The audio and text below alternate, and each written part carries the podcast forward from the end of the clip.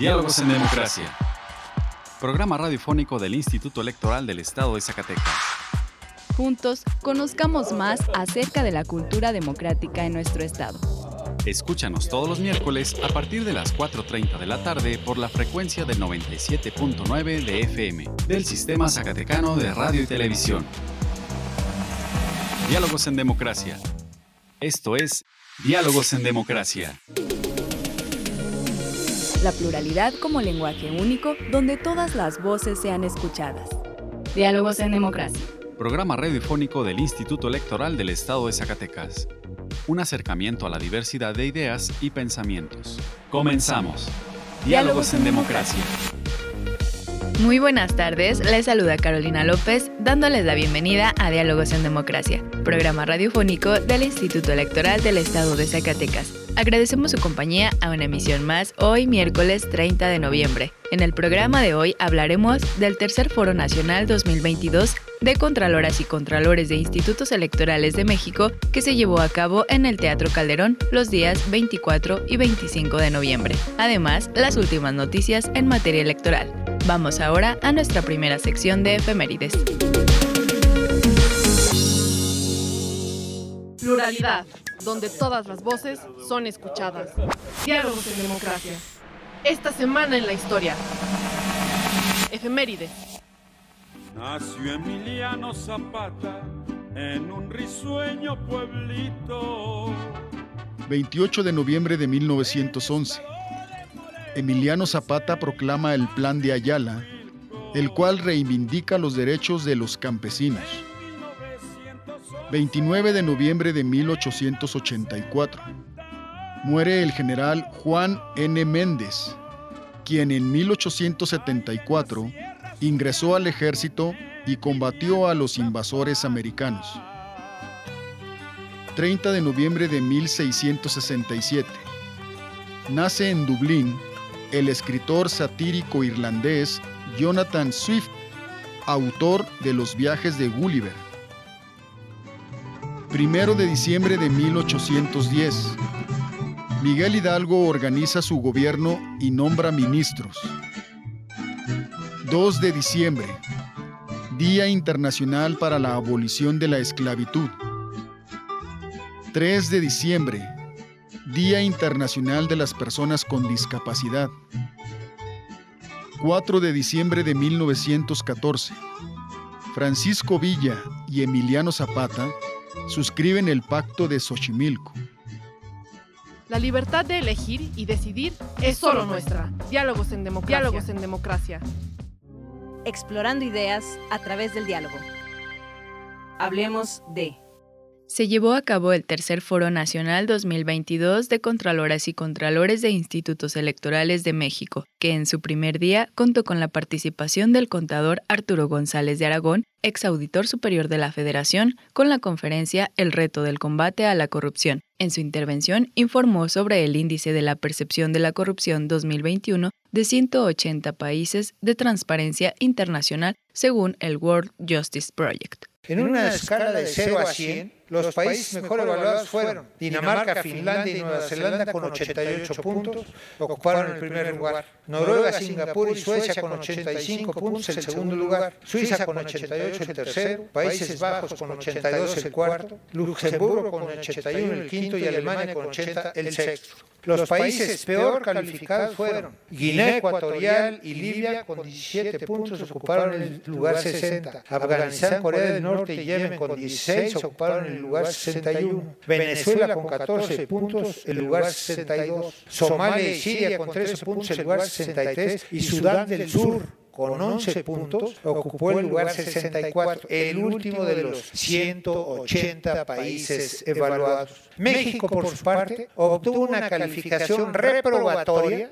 de 31 puntos sobre 100 en el índice de percepción de la corrupción 2021, igual al del año 2020, y ocupa el lugar número 47 y el renglón 125 de la relación de los 180 países evaluados, en compañía de Gabón, Níger y Papúa Nueva Guinea. México no muestra ningún avance en el combate a la corrupción. También habló del índice global de la impunidad 2020 de 69 países. El reporte informa que México se mantiene en un nivel de alta impunidad al ocupar la posición 60 entre 69 países. 60 entre 69 países, con 49.7 puntos sobre 100. El auditor federal explicó algunos casos de corrupción y de impunidad con gran golpe al erario público, Finalmente dijo que las múltiples violaciones a los derechos humanos, la opacidad, la resistencia a la transparencia, la falta de rendición de cuentas, las denuncias presentadas sin castigo para nadie, los servidores públicos que saquean las arcas públicas y que compran la justicia para no ser sancionados, hacen posible que el dicho popular, el que no tranza no avanza, sea cada vez más cierto en nuestro país.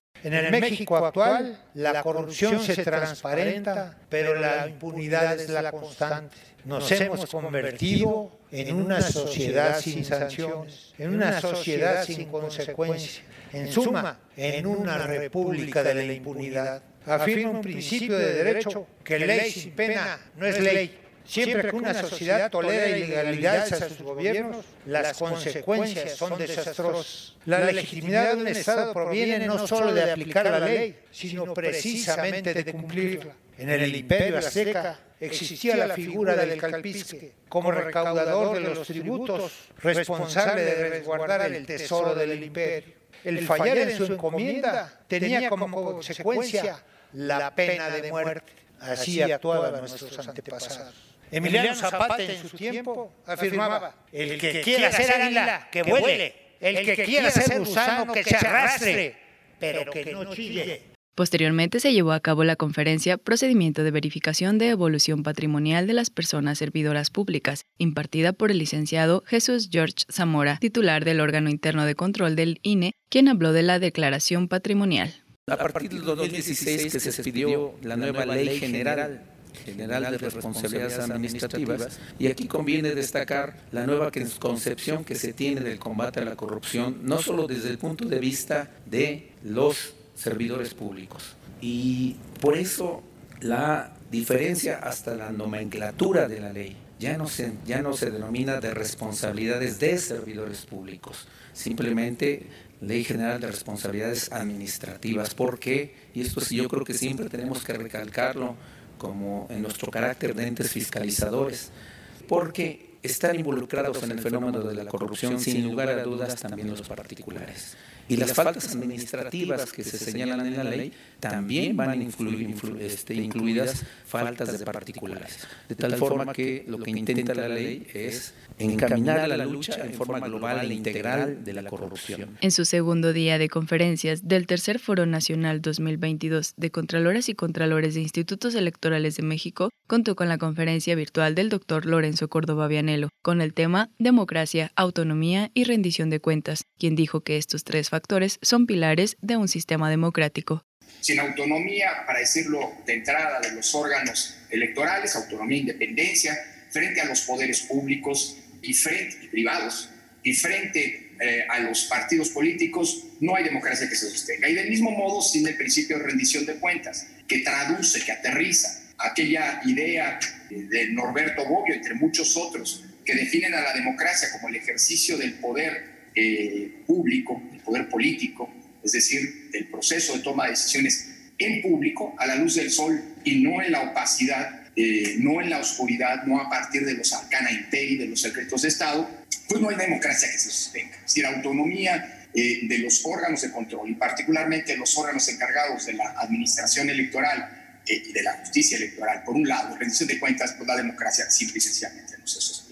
El consejero presidente del INE habló de, entre varios subtemas, de los desafíos en el presente y futuro de los órganos de control de los institutos electorales, del ataque a estos, de los órganos de control como control político y combate a la corrupción, del financiamiento y fiscalización en los últimos cinco años, del INE como uno de los órganos más vigilados por el Estado mexicano, y finalmente habló de los riesgos y amenazas de la autonomía como la usurpación inconstitucional de facultades, la intromisión de funciones, la sustitución de titulares, la captura de órgano de decisión, la estabilidad de remuneraciones, el control de presupuesto, la denostación pública y la descalificación.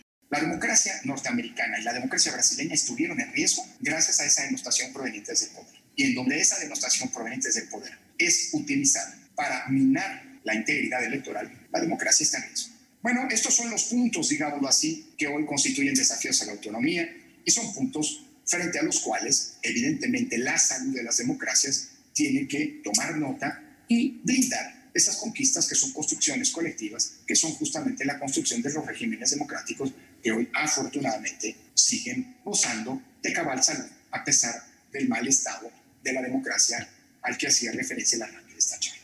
Finalmente se llevó a cabo la conferencia El derecho a la información como medio para combatir la corrupción en las sociedades modernas, impartida por la doctora Norma Julieta del Río Venegas, comisionada del Instituto Nacional de Acceso a la Información y Datos Personales, en el que señaló la importancia que juega la información pública. Nosotros eh, ya vivimos hoy en día, y nadie lo podemos negar, en un mundo de libertades informativas.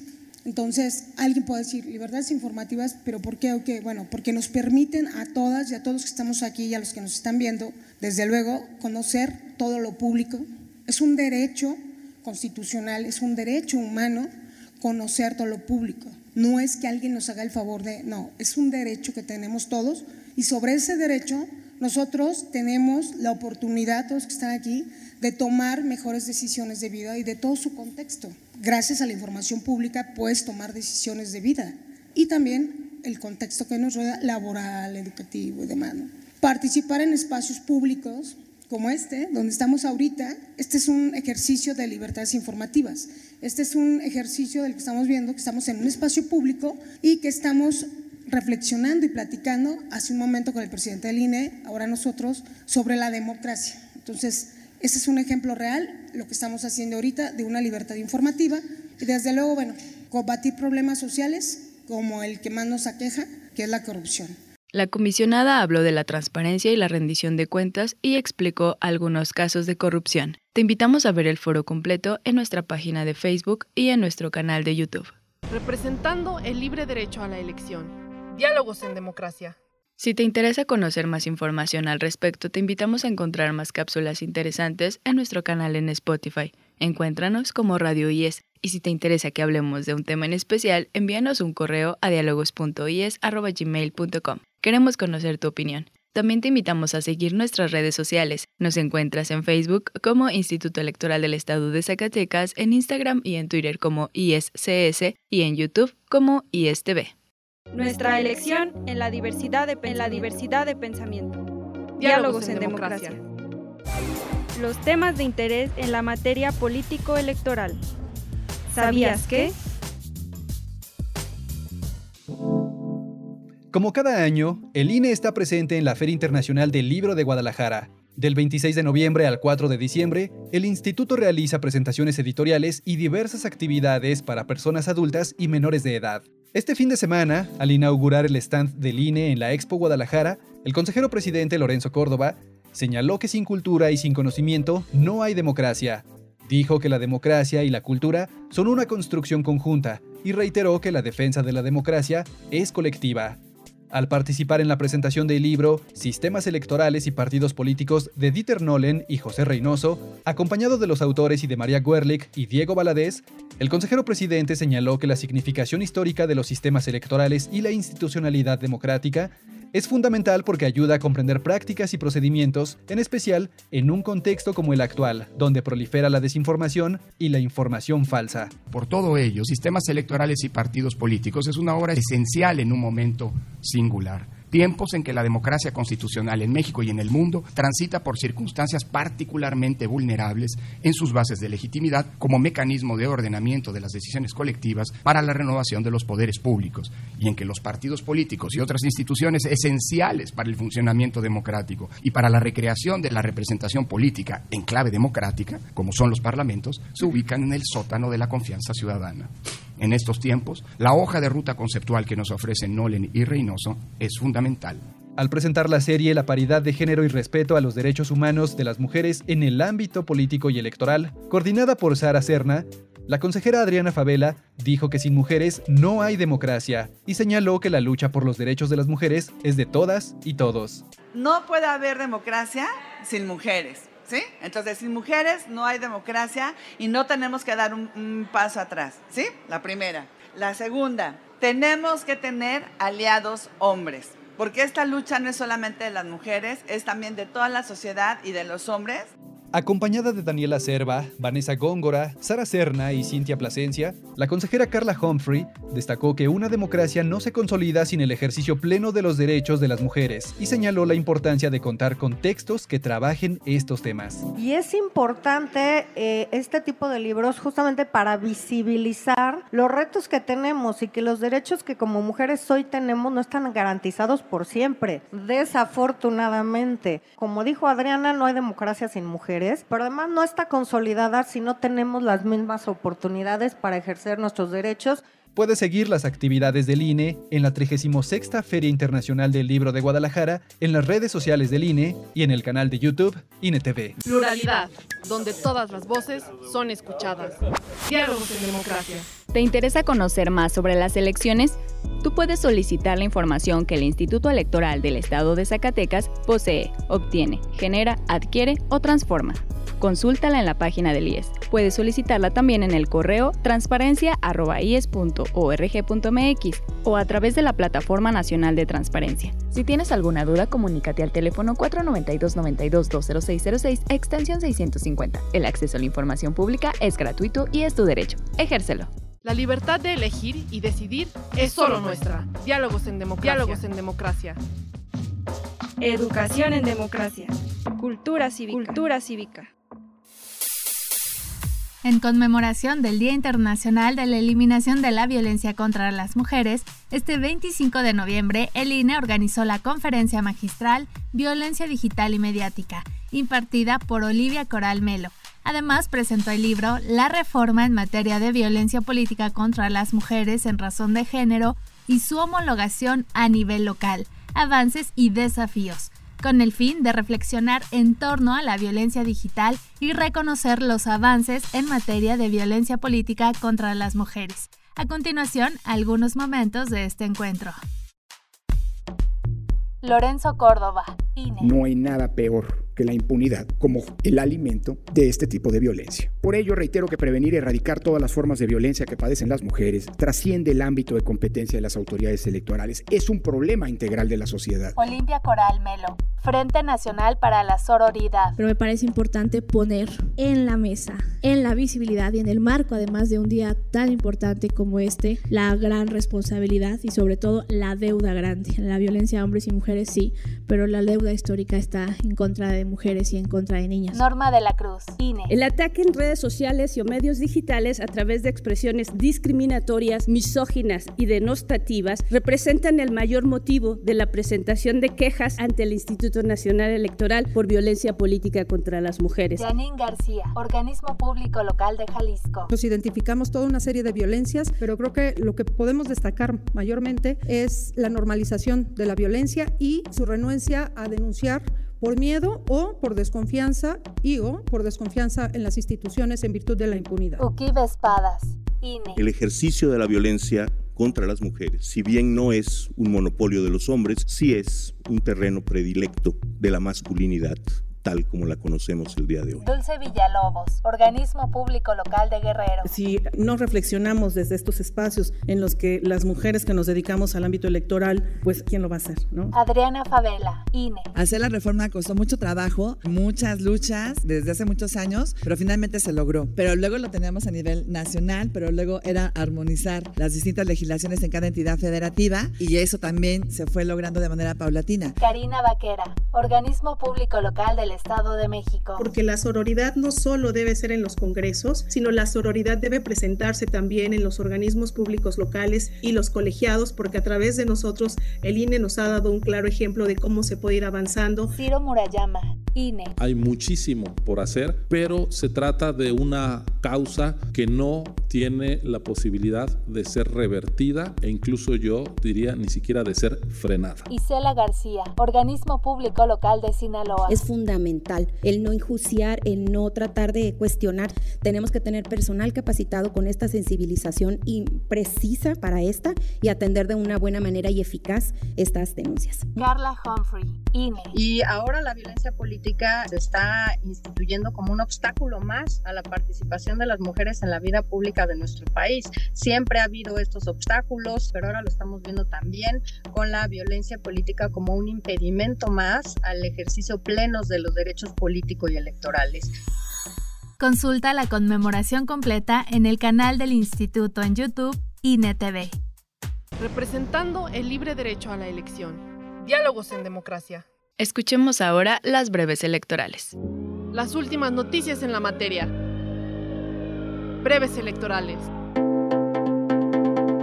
Juan Manuel Frausto Ruedas, consejero presidente del IES, participó como moderador en la conferencia Procedimiento Especial Sancionador y Redes Sociales, impartida por Luis Espíndola Morales, magistrado de la Sala Regional especializada del Tribunal Electoral del Poder Judicial de la Federación. Esto como parte del ciclo de conferencias por el 25 aniversario del Tribunal de Justicia Electoral del Estado de Zacatecas. El pasado viernes 25 de noviembre, la consejera electoral y presidenta de la Comisión de Paridad entre los Géneros del IES, Yasmín Reveles Pasillas, fue invitada por el Partido Acción Nacional a impartir la conferencia Violencia Política contra las Mujeres en Razón de Género, dirigida a mujeres lideresas y militantes del partido político. Asimismo, el pasado lunes 28 de noviembre se impartió la conferencia Acciones Afirmativas a miembros de la misma institución política. Personal del Instituto Electoral del Estado de Zacatecas acudió a cubrir la Asamblea Constitutiva de la Asociación Civil Revolución Popular Zacatecas realizada en el municipio de Fresnillo. Autoridades electorales y académicas presentaron el libro La reelección en México, el nuevo reto democrático del doctor José Sánchez Morales, ex magistrado presidente de la Sala Regional Guadalajara, en el marco de las actividades conmemorativas por el 25 aniversario del Instituto Electoral del Estado de Zacatecas. La fue comentada por el presidente del IES, Juan Manuel Frausto, Arturo Sosa Carlos, consejero electoral, y Liliana Angélica Vélez Rodríguez, docente investigadora de la Unidad Académica de Derecho, en un evento moderado por la consejera electoral Sandra Valdés Rodríguez. Puedes ver el video en nuestras redes sociales. El consejero presidente Juan Manuel Frausto Ruedas acudió al Tribunal de Justicia Electoral del Estado de Zacatecas a la presentación del libro Democracia en punto de inflexión, Reflexiones del proceso electoral 2020-2021 de Sandor Ezequiel Hernández Lara, secretario ejecutivo del Instituto Estatal Electoral de Aguascalientes. El Consejo General del Instituto Nacional Electoral aprobó modificaciones al reglamento de elecciones, las cuales establecen una estructura ocupacional mínima de personal técnico y especializado a los organismos públicos locales en las 32 entidades del país que les permita la debida coordinación con el INE en el marco de los procesos electorales. La consejera Dania Rabel, presidenta de la Comisión de Vinculación de los OPLES, explicó que estas modificaciones permitirán a los institutos electorales contar con personal especializado que tenga a su cargo desarrollar las funciones de organización electoral, educación cívica y capacitación electoral, prerrogativas y partidos políticos, igualdad de género y no discriminación, jurídico contencioso, administración e informática. Si aplicaste para el concurso público 2022-2023 del sistema OPLE, consulta la lista de aspirantes a realizar el examen de conocimientos y descarga la guía del examen en el enlace que puedes encontrar en nuestras redes sociales de Facebook y de Twitter. Nuestra elección en la diversidad de, en la diversidad de pensamiento. Diálogos en democracia. El IES protege los datos personales que recibe en el ejercicio de sus atribuciones. Un dato personal es toda aquella información que permita identificar a una persona. Si no estás de acuerdo con el tratamiento de tus datos personales, puedes ejercer tus derechos de acceso, rectificación, cancelación u oposición. El procedimiento es sencillo y gratuito. Comunícate al 492-92-20606 extensión 650 o en transparencia.ies.org.mx. Instituto Electoral del Estado de Zacatecas. Pluralidad, donde todas las voces son escuchadas. Diálogos en democracia.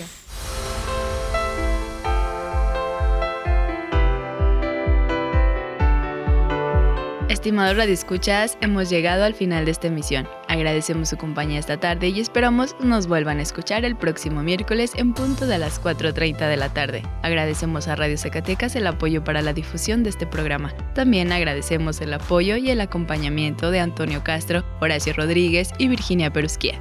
Se despide de ustedes Carolina López Frausto. Que tengan una excelente tarde.